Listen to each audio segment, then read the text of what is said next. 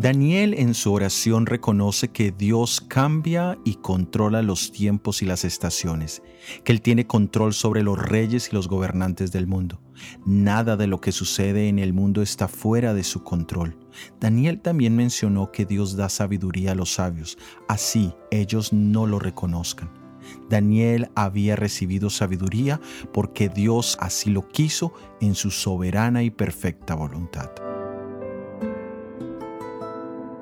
Jeremías capítulo 9 versículos 23 y 24 dicen, Así dijo Jehová, no se alabe el sabio en su sabiduría, ni en su valentía se alabe el valiente, ni el rico se alabe en sus riquezas, mas alábese en esto el que hubiese de alabar, en entenderme y conocerme, que yo soy Jehová y hago misericordia, juicio y justicia en la tierra, porque estas cosas quiero, dice Jehová. Como humanos confiamos en el conocimiento para saber tomar las decisiones más importantes de nuestra vida, pero cuando el conocimiento falla, recurrimos a la fuerza, aunque ésta también es vulnerable sin Dios como guía.